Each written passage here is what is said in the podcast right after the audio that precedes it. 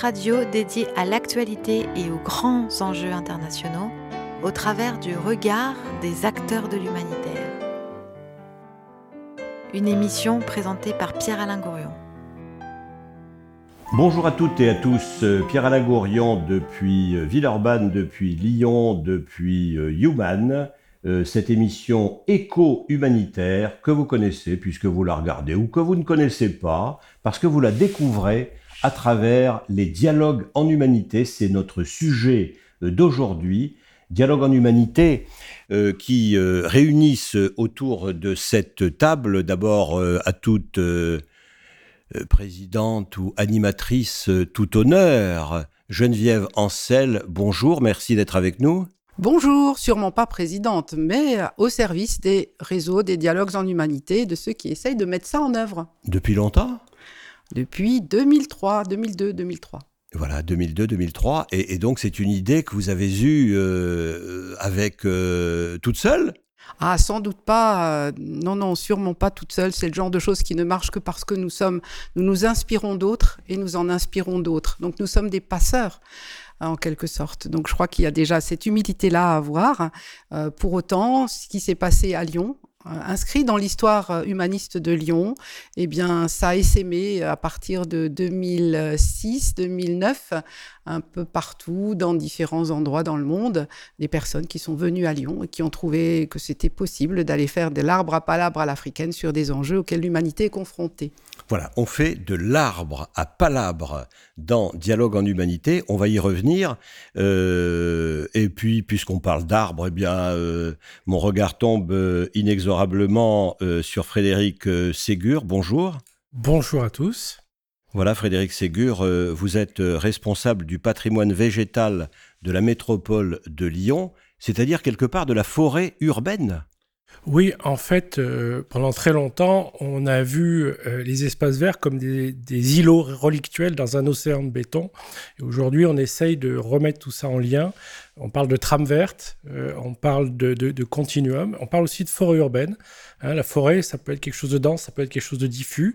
Euh, en ville, tous les arbres, qu'ils soient sur du domaine public ou du domaine privé, finalement, ça forme une espèce de grande forêt qu'on essaye de protéger, qu'on essaye de développer en mettant en lien beaucoup d'acteurs du territoire, que ce soit des associations, des entreprises et des collectivités. Voilà, et la raison de votre présence, c'est bien entendu euh, que les dialogues en humanité euh, ont toujours lieu, avaient toujours lieu, devrait-on dire, au parc de la Tête d'Or, un très beau parc qui se trouve euh, sur le territoire de la ville et de la métropole de Lyon, l'un des plus grands d'Europe, euh, nous dit-on? Peut-être pas, mais un des plus grands de Lyon, oui, certainement. D'accord. et que, eh bien, cette année, pour cause de coronavirus, eh bien, euh, nous ne pouvons pas euh, le faire euh, au parc de la Tête d'Or, parmi ces arbres séculaires et nombreux, et qu'on doit le faire en visioconférence. Alors, la visioconférence, Choki Ali Saïd, bonjour. Bonjour, monsieur. Merci de nous avoir invités quand même. Bah oui, bien sûr, merci d'être là. la visioconférence, c'est pas rigolo. C'est bien mieux d'être là en live, comme on dit en français, en mauvais français. Ouais, mais il faut s'adapter. La vie est euh, autrement depuis trois mois comme on vit. Et la situation est compliquée, donc euh, mieux vivre en essayant de vivre. Donc, euh, trouvons les solutions qui peuvent faire vivre les autres. Merci. Donc, Choki Ali Saïd, vous êtes euh, président de l'association France-Éthiopie et puis vous êtes aussi et surtout euh, un animateur et un membre du réseau des dialogues en humanité. On va y revenir. Enfin, euh, la plus jeune d'entre nous, Margot Trémolière, bonjour. Bonjour. Merci d'être avec nous. Donc, vous accompagnez les dialogues en humanité depuis longtemps? Pas depuis très longtemps puisque je suis stagiaire pour organiser l'édition 2020 des dialogues en humanité. Je suis en stage de fin d'études ici euh, pour ma dernière année de Sciences Po, Lyon. Euh, et du coup, je participe euh, principalement à, l'élaboration de l'édition 2020 des dialogues en humanité. Voilà, on va y revenir tout au cours, tout au long de cette émission. Mais tout d'abord, comme on a des arbres, ayons aussi un peu de musique. Écoutez.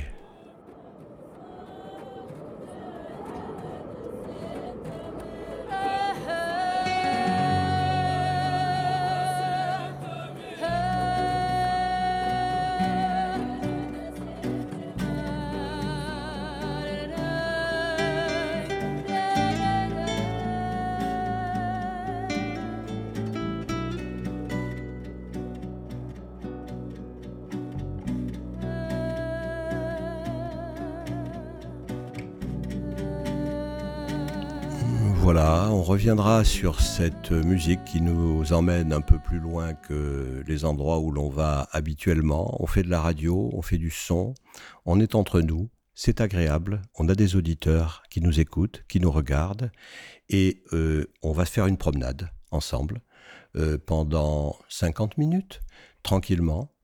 Et cette promenade, euh, eh bien, elle va nous emmener du parc de la Tête d'Or à la visioconférence. Visioconférence, c'est pas forcément rigolo. Vous êtes tous là à nous regarder derrière votre écran, dans votre bureau, dans votre salle à manger. C'est pas drôle, mais on fait ça tous. Et toute l'humanité fait ça depuis, depuis trois mois maintenant. Donc on va repartir au, fondement. Euh, Geneviève Ancel, des fondements des, dialogues en humanité. Euh, Choki le disait à l'instant, le vivre ensemble Oui, peut-être même le bien vivre, comme disent les Brésiliens. Euh, c'est vraiment en fait l'idée de, de, dire face aux difficultés auxquelles nous sommes confrontés, qui viennent souvent de nous-mêmes. Eh bien, euh, l'objectif, c'est vraiment de se dire euh, qu'est-ce qu'on peut faire là où nous sommes pour contribuer à un bien, un bien vivre, pas seulement de chacun d'entre nous ou de nos proches, il faut bien sûr commencer par là, mais aussi penser à ceux qui sont peut-être moins, moins bien euh, lotis ou servis parce que euh, les migrations aujourd'hui sont dues à des phénomènes climatiques pour l'essentiel, euh, liés à des phénomènes de guerre ou de difficultés économiques. Et je pense que de ce point de vue-là, nous devons être dans une recherche de solidarité, du bien vivre, du bien vivre, non seulement local, de proximité, mais aussi global et mondial. Donc c'est un peu le pari de montrer que ceci n'est pas juste un discours, c'est une réalité quotidienne qui montre le chemin que des personnes aujourd'hui, des collectifs aujourd'hui, mettent en œuvre des solutions, mettent en œuvre des initiatives positives dans tous les domaines. Et vous étiez à la fois sur le, et nous sommes tous à la fois sur le local, nous sommes là à Villeurbanne, nous sommes là à Lyon, nous sommes en France, nous sommes en Europe, mais nous sommes aussi dans le monde. Oui, eh bien justement, par exemple, parmi les, personnes que nous aurons la chance, en visioconférence certes, mais d'entendre ou d'écouter ou de, avec lesquelles nous pouvons interagir, il y a par exemple ceux qui vivent aujourd'hui en Himalaya. Eh bien, qu'est-ce qu'ils vont nous raconter? Qu'est-ce qu'ils vont nous dire de leur expérience, de leur vécu en matière, par exemple, de sécurité alimentaire? De l'importance de ne pas euh, euh, laisser faire comme si de rien n'était.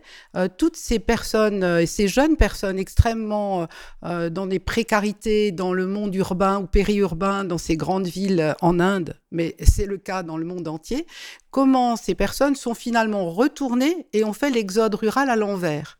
Et qu'est-ce qui s'est passé? Comment Qu'est-ce qu'elles ont comme projet de vie? Comment la dignité des agriculteurs comment euh, la manière dont nous allons manger ou pas des choses bonnes pour la santé, la leur, la nôtre, euh, très concrètement, on va essayer de le mettre euh, en, visibilité, en démonstration, en illustration. Alors, ce qui serait peut-être intéressant également, et là je regarde Choki Ali Saïd, c'est de brosser un petit tableau de l'ensemble des dialogues en humanité, puisque celui-ci, et nous l'introduisons euh, a lieu euh, en France et à Lyon, mais il existe des dialogues en humanité un peu partout dans le monde. Oui, tous les ans, il y a des dialogues. Euh, on démarre en octobre de l'Inde, Brésil, Maroc, au Bénin, au Togo, au Sénégal. C'est des choses qui qui se passent mais en même temps, euh, les trois jours qui se passent au dialogue en humanité, on se ressource, on se retrouve. Mais cette année, on va se retrouver, comme vous avez dit, dans un lieu de projection de, pour parler, euh, pas en directement comme on le fait aujourd'hui.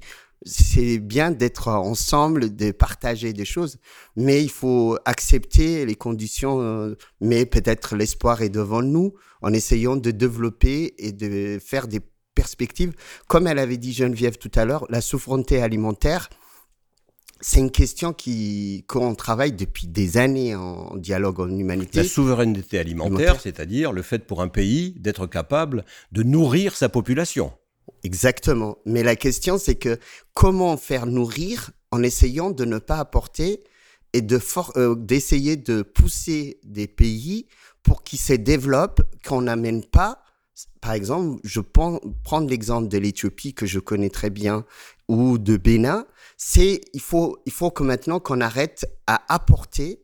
Il faut que ce qu'on peut faire nourrir et qu'il y a les besoins sur le terrain, sur place, qu'on peut développer, mais il n'y a pas de confiance. Donc, la question qui se pose... Pas de confiance de qui? Mais de, des les autorités, l'administration, les gens qui, qui, qui ont le pouvoir, par exemple, dans les pays.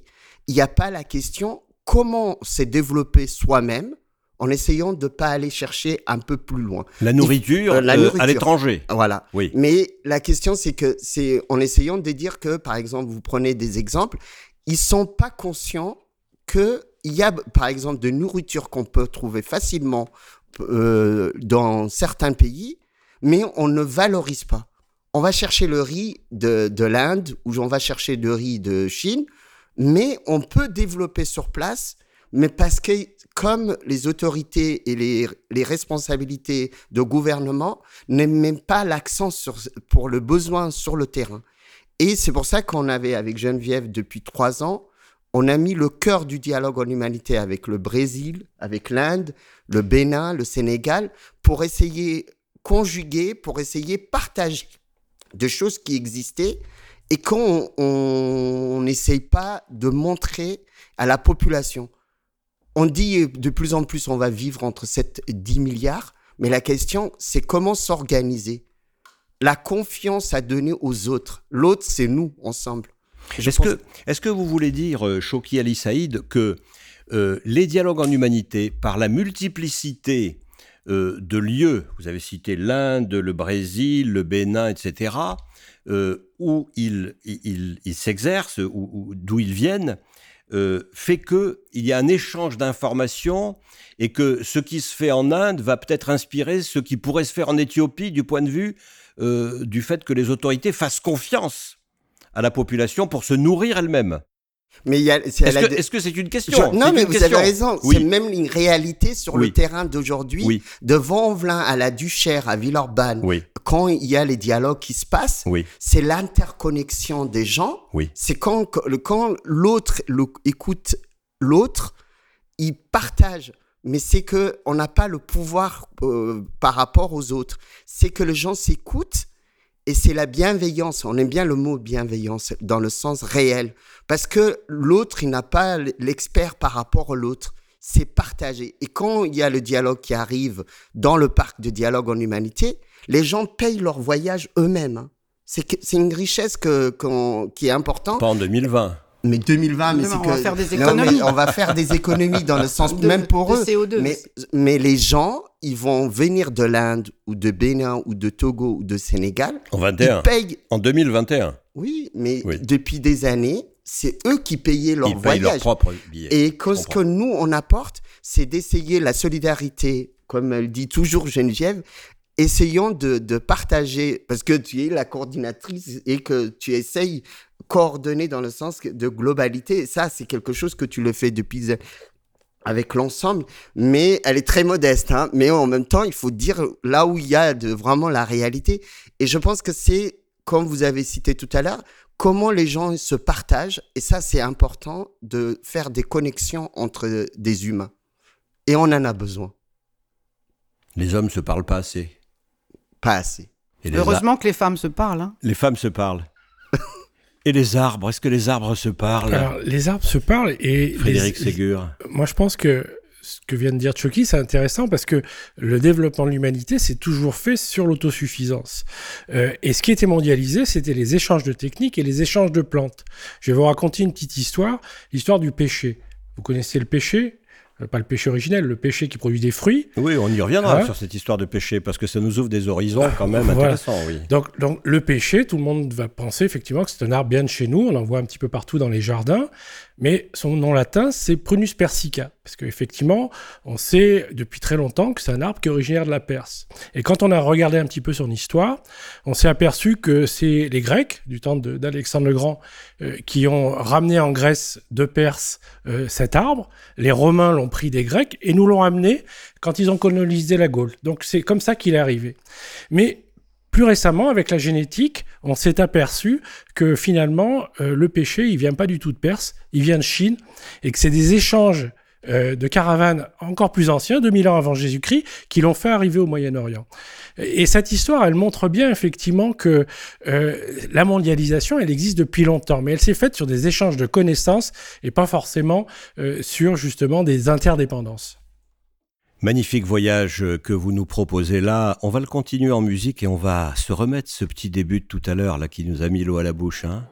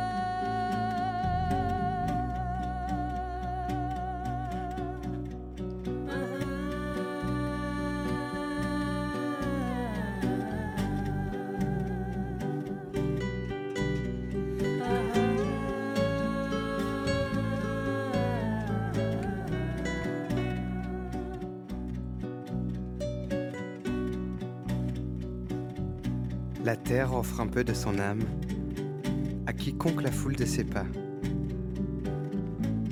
Il suffit d'ouvrir grand ses yeux et ses oreilles, d'attendre sur sa dune ou son rocher, peut-être une heure, peut-être trois jours. Et alors, sans qu'il n'ait crié gare, l'air tout autour devient une vallée d'amour que vous n'auriez jamais soupçonné la lune n'aurait jamais soupçonné le soleil s'ils ne s'étaient croisés. Je suis entré dans le désert. Peut-être est-ce lui qui est entré en moi.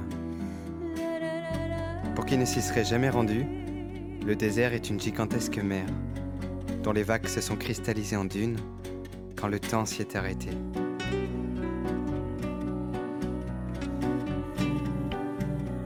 J'y ai rencontré des gens qui ne possèdent rien que quelques tissus, boutures et casseroles, et qui ont troqué tout le reste contre une petite flamme de bonheur déposée sur chaque œil, que nulle tempête ne pourra jamais souffler.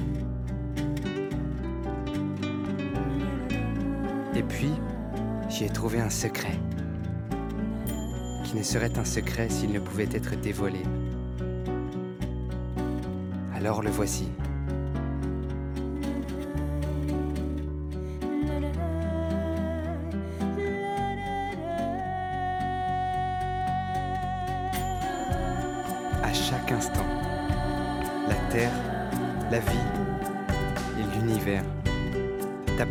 Ce dont tu as besoin. Tout. De l'eau, du pain, un travail fait pour toi et des liens nourrissants. La Terre, la vie et l'univers complotent pour répondre à tous tes besoins véritables, tous. Ta seule tâche consiste à ouvrir les yeux, tes vrais yeux, ceux de ton corps de regarder autour de toi ce qui se présente avant de le cueillir comme une offrande sacrée. Tout est en marche, tout est en ordre dans l'univers pour te rendre profondément heureux chaque jour et vivre une éternité où que tu habites et quelle que soit ta situation.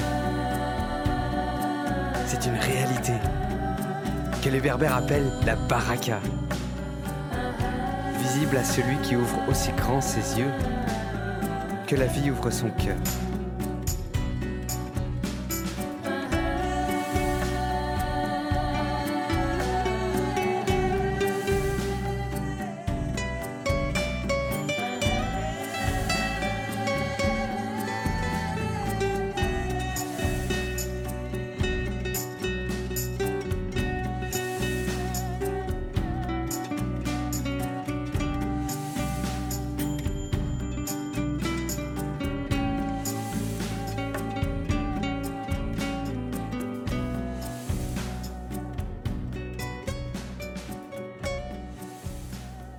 Voilà, nous sommes dans Human. Merci d'être avec nous et nous présentons les dialogues en humanité 2020 avec leur particularité euh, eh bien d'être en visioconférence. Vous êtes en visioconférence, vous êtes devant votre écran et vous nous regardez, nous on parle et nous on parle à Margot et on demande à Margot, c'était qui qui a chanté?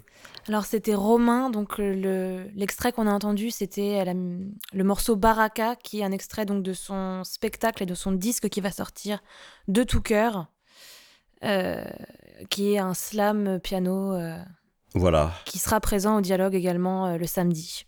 Voilà, présent au dialogue le samedi, euh, puisque euh, il y a euh, il y a euh, de la réflexion au dialogue en humanité, il y a euh, des arbres au dialogue en humanité, il y a des hommes, il y a des femmes et il y a des artistes. Et il y a des arbres. Et on revient, euh, si vous le voulez bien, euh, Frédéric Ségur, à vous, euh, et vous disiez, c'est grâce au voyage. C'est grâce, dans l'Antiquité, vous preniez l'exemple du péché, du prunus persica, c'est bien ça? Mm. Dont on croyait qu'il venait de Perse et puis il venait de, De Chine de Chine. Et vous dites, les voyages, la mondialisation, elle n'est pas d'aujourd'hui, même si évidemment elle s'est beaucoup accrue. Et si on, en rediscute de cette mondialisation, peut-être qu'on va la faire un petit peu ralentir. Euh, comment vous voyez les choses? À la fois dans l'histoire et dans le présent. L'homme a toujours été un voyageur, euh, mais effectivement, c'est un voyageur curieux. Donc, quand il trouve des plantes ou des animaux qui l'intéressent, euh, il les amène avec lui. Parce que, effectivement, c'est où il s'installe quand il devient euh, sédentaire, euh, qu'il euh, utilise effectivement ces plantes, ces animaux pour sa propre subsistance. Et effectivement, cette logique effectivement de dialogue, euh, de recueil d'autres cultures et, de développement euh, individuel, c'est quelque chose qu'on a un petit peu perdu. Et c'est ce qui est intéressant dans l'interface euh, des dialogues, effectivement, c'est de retrouver ces contacts et cette histoire, cette compréhension, effectivement, de l'importance des échanges culturels et autres, et techniques, pour le développement. Et alors vous, vous êtes l'homme, l'homme de la situation parce que c'est un peu grâce à vous qu'on passe de la nature à l'humanité. Quand je dis vous, c'est euh, vous et ceux qui vous occupez euh, des arbres, de la nature, des forêts. Euh, comment vous, pensez dans votre tête le rapport justement et le rapport aujourd'hui contemporain entre la nature, cette nature que peut-être on fantasme un peu, qui est pas si naturelle que ça, qui est très construite par l'homme, et l'activité humaine en partie destructrice. Alors, c'est une question qui est un peu compliquée. Euh, on, a voulu opposer nature et culture euh, dans notre civilisation, alors que l'homme a toujours eu un lien intime euh, à la nature, et c'est un lien qui est indispensable à sa santé. Euh, au 19e siècle, quand on a construit les métropoles euh, comme celles qu'on connaît aujourd'hui, comme la- métropole de Lyon, on a beaucoup introduit de nature. On a créé le parc de la Tête d'Or, on a planté la place Bellecour, on a planté toutes les grandes avenues. Et souvent, on réduit cet acte à un effort d'embellissement. Il fallait rendre la ville jolie. Mais quand on regarde les textes de l'époque, ils nous expliquent qu'on faisait ça pour faire de l'ombrage, pour rafraîchir, pour améliorer la qualité de l'air, euh, pour la santé et le bien-être des habitants. Donc la question de l'embellissement qu'on associe souvent aux espaces de nature en ville, c'est qu'une petite partie. Et ce qu'on essaie de montrer aujourd'hui, c'est qu'elle est indispensable pour la santé et notre propre survie. Voilà, les herbes folles, euh, c'est le titre de notre émission. euh, les herbes folles, Geneviève Ancel, parce que il y a ces herbes folles qui poussent pendant le confinement euh, dans tous les parcs du monde, je suppose, et entre autres au parc de la Tête d'Or euh, à Lyon, parce qu'on n'a pas coupé pendant trois mois. Et que, et que ça pousse et que ça prolifère et que c'est peut-être bon pour la nature. Et puis les herbes folles euh, que sont quelque part les dialogues en humanité. C'est-à-dire que vous lancez des thèmes. Alors c'est pas nous qui les lançons. En fait, c'est parce que soit elles sont dans l'air du temps et qu'elles arrivent. Oui. Alors je donne un exemple pour faire le lien avec ce que nous dit Frédéric Ségur à l'instant même. C'est euh, un des thèmes qui est proposé sur la révolution de la conservation de la nature. C'est un des thèmes qui va être abordé par un des plus grands scientifiques au monde, qui est néerlandais et qui va interagir avec d'autres scientifiques euh, qui sont soit des spécialistes de la biodiversité dans les océans ou sur la Terre. Et ils viennent d'écrire un livre, euh, de euh, Revolution of the Conservation. Et en fait, qu'est-ce qui se passe? Qu'est-ce qu'ils disent? Il faut décoloniser la conservation de la nature. C'est-à-dire que dans nos têtes, nous sommes dans des systèmes qui sont un peu comme Frédéric vient de le dire, sur euh, une ville où on cherche l'embellissement. Mais non, c'est pas ça. L'embellissement, bien sûr, c'est un plus. Et c'est mieux s'il y en a. Mais sur la, la conservation de la nature aujourd'hui et les enjeux globaux, mondiaux, pour la santé, y compris de la famille humaine, ils sont absolument liés à la question de la colonisation. Et que dans nos esprits, nous sommes encore et toujours dans cette affaire-là. Si nous partons, au contraire, des savoir-être, des savoir-vivre, des connaissances, des populations, là où elles sont, et que nous les valorisons, que nous les mettons en lien, si nous pouvons y contribuer autant que possible, mais en tout cas déjà les laisser se mettre en lien entre eux, Commencez juste par ça. C'est de l'humilité. Ce n'est pas quelque chose du registre ni de la prédation, ni de la colonisation, ni du nous serions, nous, des connaisseurs et des sachants, puisqu'en fait, en termes de questions humaines, oh, il n'y a pas d'expert. Il n'y a pas d'expert en tant que tel, ou alors chacun l'est. À ce moment-là, si on reconnaît l'autre comme un expert de sa propre humanité, de sa contribution à l'humanité et à la biodiversité et à la nature comme partie intégrante, à ce moment-là, ça change déjà de regard. Alors inspirons-nous de ceux qui viennent du Sud, de ceux qui viennent euh, de connaissances au plus près du vivant. Aujourd'hui, l'urgence du vivant, c'est une réalité. Je pense que beaucoup de gens sont en train d'en prendre conscience, y compris les parents avec leurs enfants. Et voilà notre émission bien partie, la voilà qui monte tout doucement, tout doucement. On va arriver à des sommets tout à l'heure et on va interroger notre étudiante de sciences politiques. Qu'est-ce que ça veut dire, Madame l'étudiante de sciences politiques diplômée, qu'est-ce que ça veut dire décoloniser la conservation de la nature? Bah, je pense que euh, ça implique euh, un changement de paradigme dans l'approche qu'on en a qui a une énorme influence sur la façon dont on la gère après concrètement. Pour donner un autre exemple de ce qui aura lieu dans les dialogues en humanité dans cette édition, par exemple, on va avoir des architectes qui proviennent de pays du Sud et des experts en urbanisme qui viennent parler de ce qu'elles ont découvert au fur et à mesure de leur travail, qui, sont, qui est réuni dans un manifeste qui s'appelle le manifeste de la frugalité heureuse et créative, où en fait elles se sont aperçues que les savoirs qui permettent un aménagement du territoire le plus respectueux de la nature possible ils sont déjà dans les lieux concernés en fait. ils font déjà partie de la tradition et sous l'influence, euh, on va dire, de l'Occident pour euh, être, on va dire, très schématique, mais euh, ces savoirs ont été évincés au profit de modèles standards d'aménagement du territoire et d'architecture et d'urbanisme.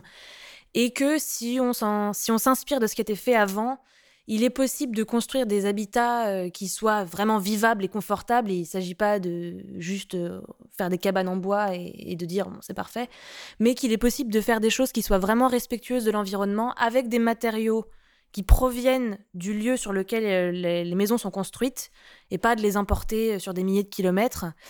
Et, de, faire des choses qui soient qui s'inscrivent vraiment dans le territoire dans lequel elles sont construites en fait.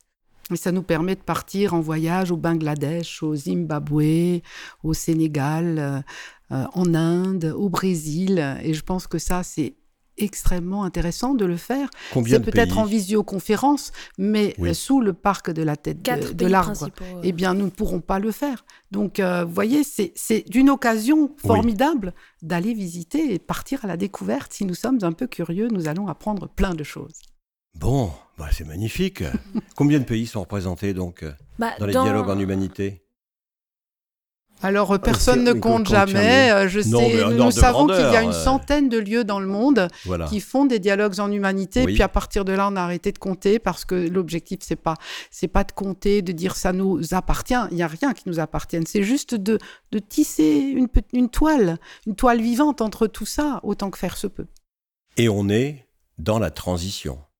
Exactement. Moi, je voulais profiter, euh, rendre en hommage des gens qui Choqué sont... Saïd. Euh, Frédéric il est parti en Éthiopie et des experts éthiopiens, de quand je dis experts, de, ils sont venus découvrir les jardins et les parcs euh, sur l'agglomération lyonnaise pour essayer de rendre, ne pas refaire ce qui a été fait en bien ou en mal. C'est aussi le partage, euh, Frédéric est allé en Éthiopie aussi, c'est essayer de partager le savoir. Mais c'est pas parce que c'est les Européens, c'est que ils veulent venir regarder ce qui va pas aussi. Et il y a des échanges qui, qui se partagent parce qu'à Addis Abeba, il y a 2200 d'attitudes et à un moment donné, C'est une. Excusez-moi, je vous c'est la interromps. capitale d'Addis Oui, oui, bien Abeba. sûr, mais euh, euh, l'importance de la ville, euh, l'importance en, en nombre. Oh, à peu près entre 8 et 9 millions. Voilà. Voilà, la Voilà, c'est pour population. avoir une, une idée Voilà. de la taille. Il y a hein, une urbaine. pollution Oui. colossale. Oui. Et aujourd'hui, euh, moi, ça fait 25 ans que je travaille sur la coopération entre la France et l'Éthiopie, en particulier Grand Lyon. Avec Addis Abeba, il y a un- une, une vraie coopération concrète.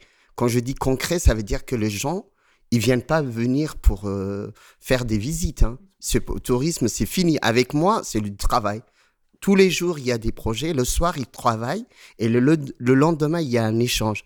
Et c'est là où je rends en hommage, parce qu'on dit toujours des liens de coopération est très important. Et Frédéric est allé deux fois pour faire des échanges et des partager. Et ça, aujourd'hui, le besoin, c'est on est riche, mais c'est en, est- en essayant d'être ensemble qu'on peut être riche.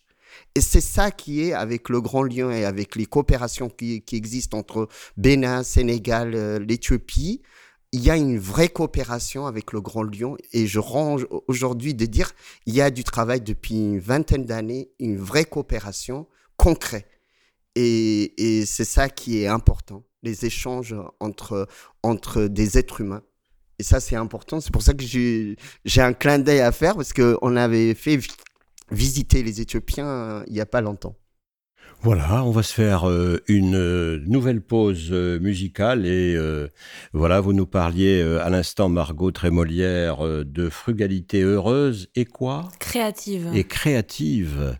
Alors on va aller se promener euh, vers euh, Brain Ragout, Quarantine Mood.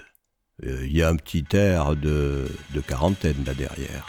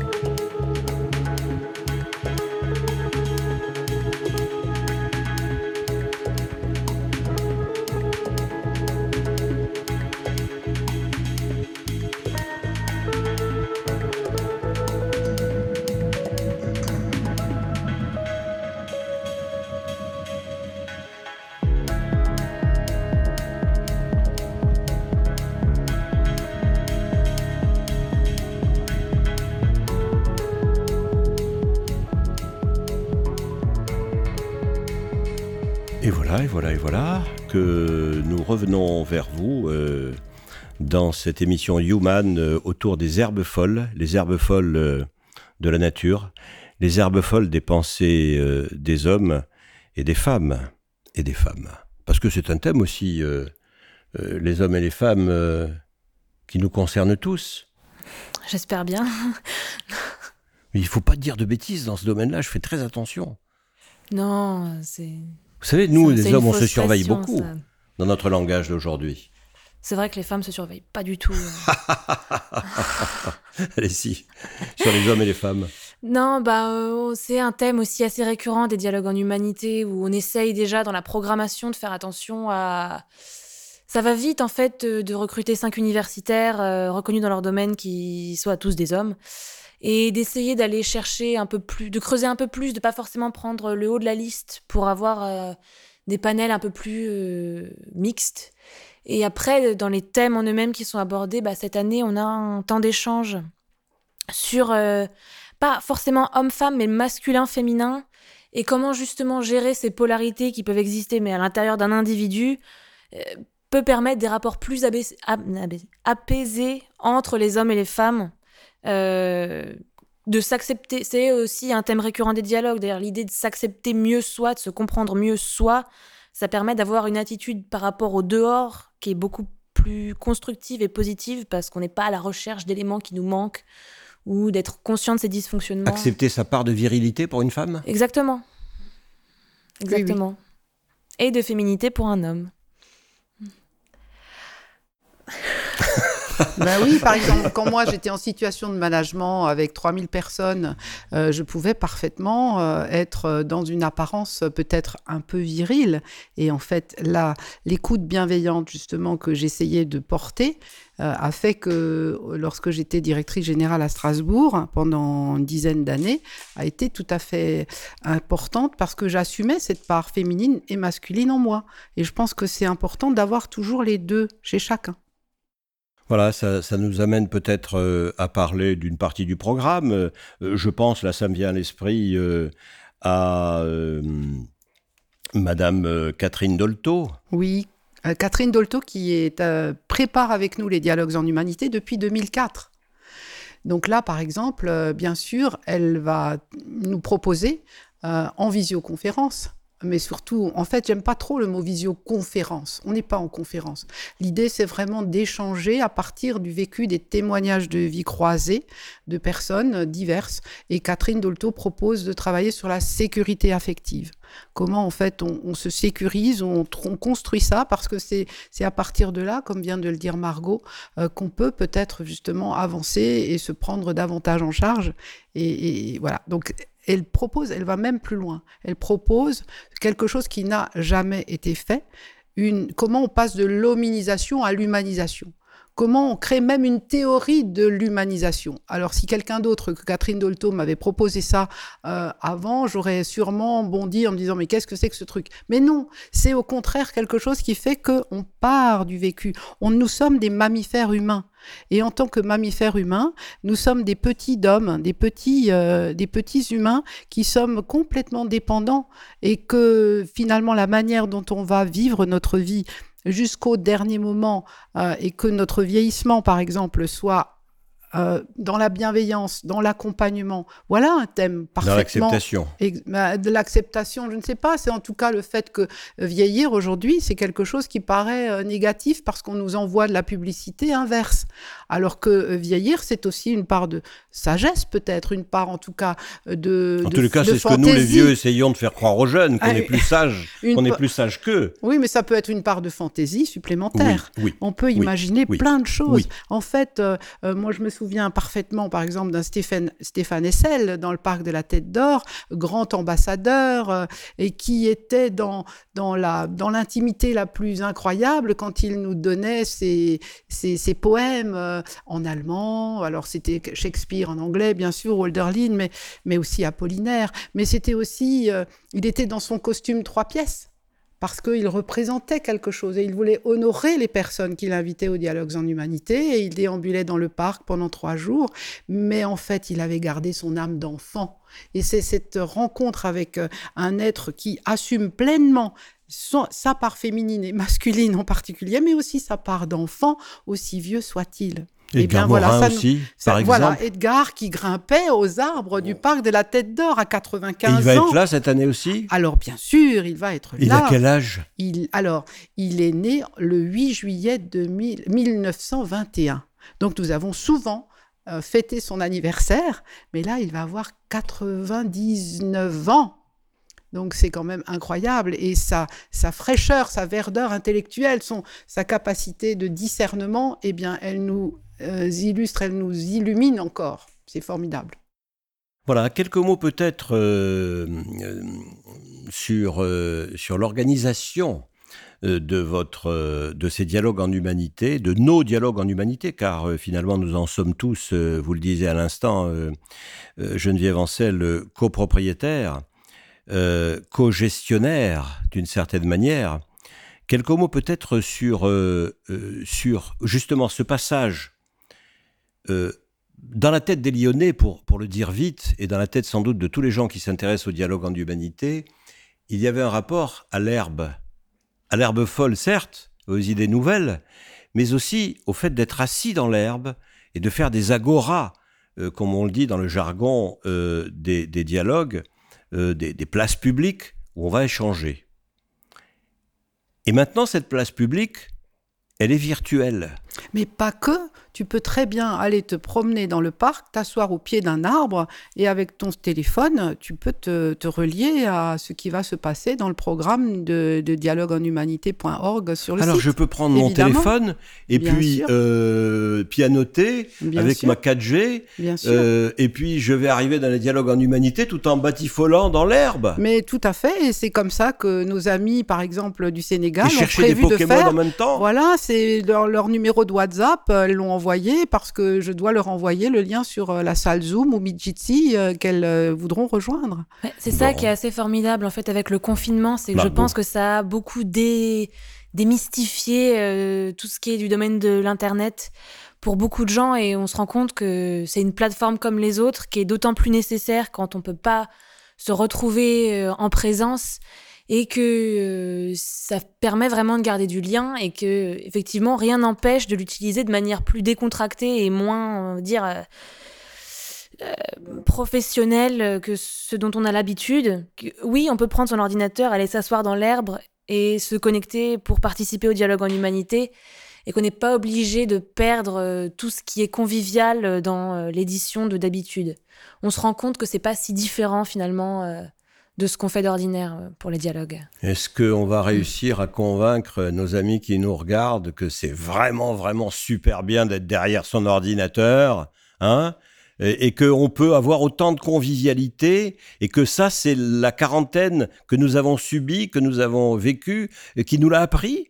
Bah oui, on peut tirer des choses positives d'expériences euh, plus ou moins négatives.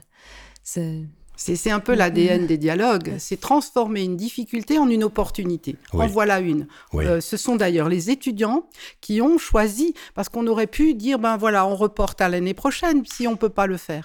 Et ce sont les étudiantes qui ont dit, mais non, nous on est venus pour apprendre quelque chose avec vous, à apporter notre contribution, à fabriquer cette édition de 2020. C'est leur édition. Et c'est génial. Bon, ben voilà, voilà, voilà un beau programme. Je pense que c'est important effectivement de, voir quels sont les, atouts et les limites. Frédéric Parce qu'effectivement, aujourd'hui on est en présentiel, euh, on communique beaucoup plus facilement que quand on est euh, en visio dans une réunion à différents endroits. Euh, mais en termes d'économie de déplacement, en termes de lien, on peut s'apercevoir que c'est quelque chose de complémentaire.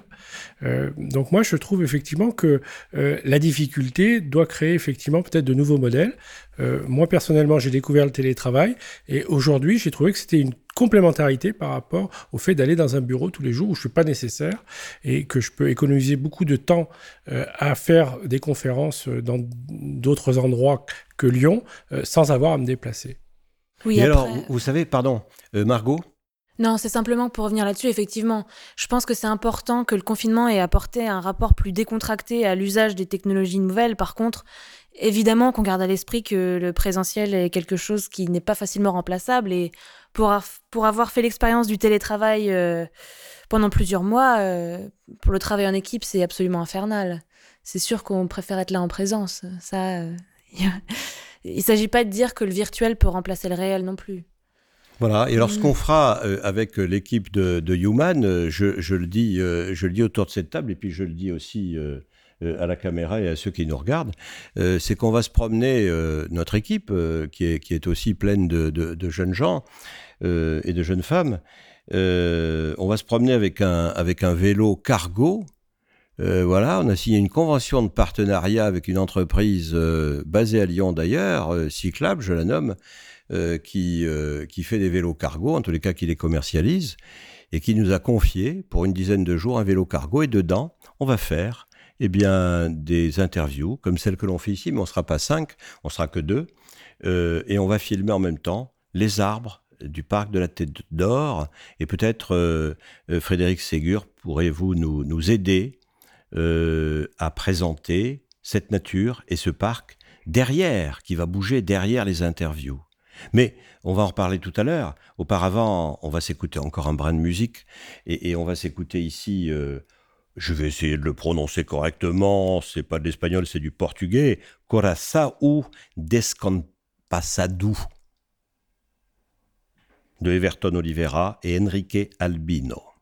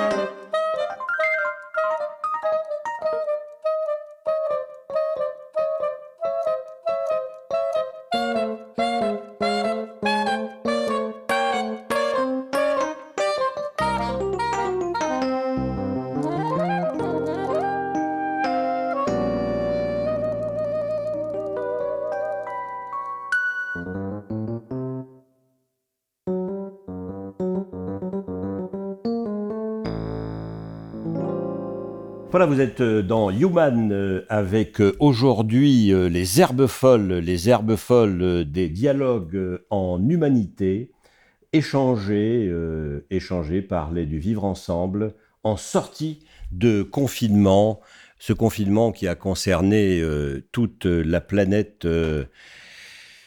Voilà, et nous sommes là et nous reprenons le cours de nos petites vies. C'est pas fini encore. Hein. C'est pas fini. Ouais. Ça va durer encore. Bah, j'espère qu'on va trouver une solution, mais qu'il y a encore une partie, euh, le monde qui est encore enfermé. Hein. En Afrique, euh, actuellement, en Éthiopie, ça bouge pas. Hein. Hmm. Au Brésil. Au Brésil, l'Inde, ça recommence. Donc. Euh, bah, nos amis indiens, par exemple, l'Inde du Nord à Chandigarh, ont proposé un thème sur Lockdown Every Year. That's right. Donc euh, voilà. That, that will be in English, I think. Oui, c'est un, c'est évidemment non plus que, enfin c'est pas une provocation. C'est effectivement des choses que l'OMS nous, nous alerte régulièrement. C'est-à-dire, lockdown, est-ce que le confinement va durer toujours? Non, est-ce qu'il peut se renouveler tous les ans? L'année prochaine? Et oui, ça peut être. Donc comment on s'organise pour que, justement, un, on anticipe pour que ça arrive le moins possible, et que si ça arrive, comment on organise les choses pour que les plus vulnérables soient euh, évidemment protégés, ou en tout cas ne soient pas impactés comme ils le sont et comme ils l'ont été euh, sur, euh, sur cette fois-ci? C'est quand même un enjeu politique majeur. Donc comment on fait ça? Et, comment on passe d'un anthropocène destructeur à un anthropocène positif? Anthropocène, Madame Margot, bah, c'est un mot qui peut faire peur, mais l'idée derrière est assez simple, puisque c'est simplement l'idée que l'être humain serait devenu la principale force de changement euh, sur le plan géologique euh, sur Terre. Que ce soit plus des périodes de glaciation, de réchauffement, mais que ce serait l'action humaine en elle-même qui crée des changements jusque de, dans la géologie de la planète. Est-ce que c'est une bonne ou une mauvaise nouvelle? Bah, A priori, pour l'instant, c'est très mauvais.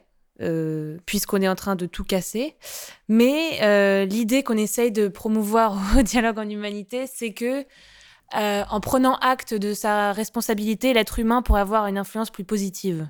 En particulier en faisant confiance aux jeunes générations. Aujourd'hui, 16 jeunes avec Greta Thunberg ont fait un procès à cinq grands pays du monde parce que leur avenir est en jeu. Eh bien voilà, typiquement, pourquoi il faut faire aussi confiance à ces jeunes générations. D'abord parce que la question de leur survie, elle est stratégique, elle est essentielle, mais peut-être que eux, l'anthropocène, ils peuvent, ils ont envie, en tout cas, de l'imaginer le plus positif possible. Ils n'ont pas le choix aussi. Exactement. Mais euh, c'est vrai, c'est vrai. Mais pour ça, il faut réapprendre euh, à penser que l'homme est un maillon de la nature je voulais profiter parce que c'est quelque chose qui me touche et il y a un problème entre euh, entre l'Égypte et l'Éthiopie sur leur source de Nil bleu. Une que le, le Nil bleu, c'est celui qui, qui est euh... prend l'Aktana en Éthiopie. Sa source est il part de l'Éthiopie. Voilà. Et il va traverser de Soudan jusqu'à l'Égypte. L'Égypte vit avec l'eau qui vient de de l'Éthiopie. Mais ce patrimoine de l'humanité que j'appelle, ça appartient à l'humanité dans le sens que sur trois pays, ils vivent avec ça. Aujourd'hui, il y a la question, ils vont en train de construire un barrage, l'Éthiopie.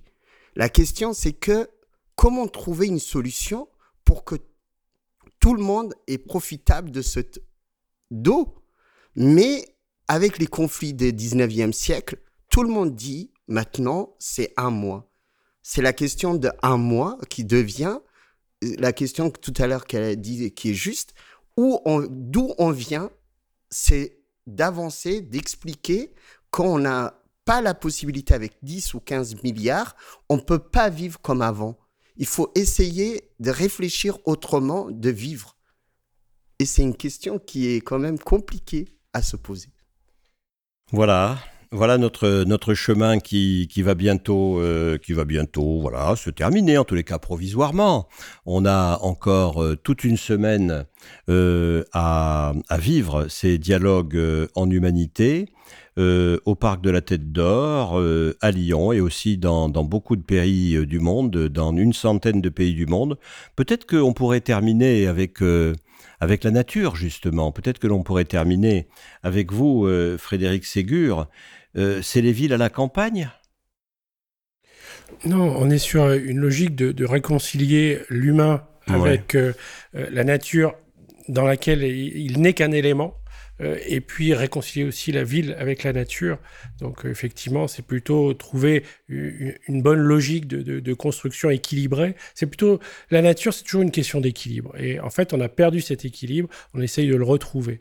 Et pour ça, effectivement, il faut dialoguer. Quand on travaille sur les questions de coopération, c'est pas de dire faites comme moi. Parfois, effectivement, c'est de dire ne faites pas comme moi, regardez mes erreurs. Et puis, en dialoguant, on arrive à trouver une nouvelle voie. Et c'est cette voie qui est intéressante parce qu'elle est adaptée à la problématique.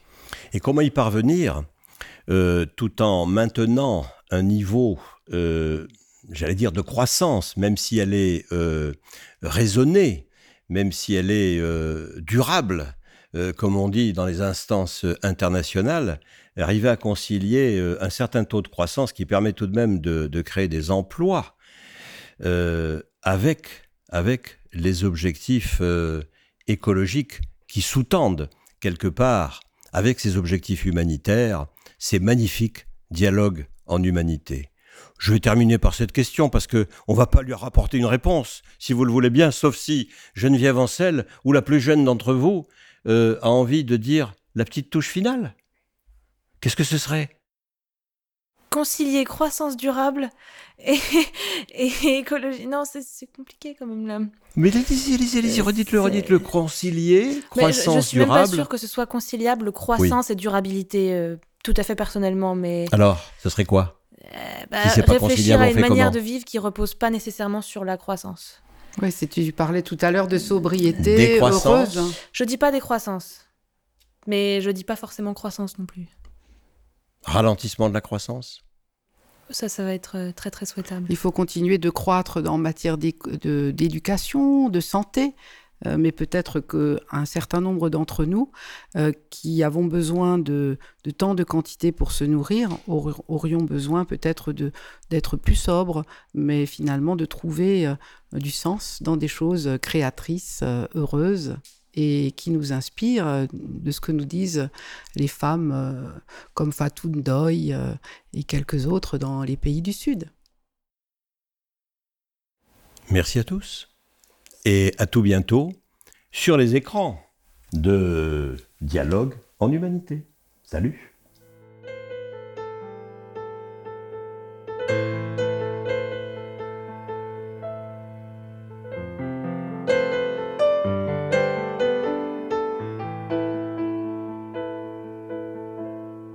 Human, un podcast radio dédié à l'actualité et aux grands enjeux internationaux au travers du regard des acteurs de l'humanitaire. Une émission présentée par Pierre-Alain Gourion.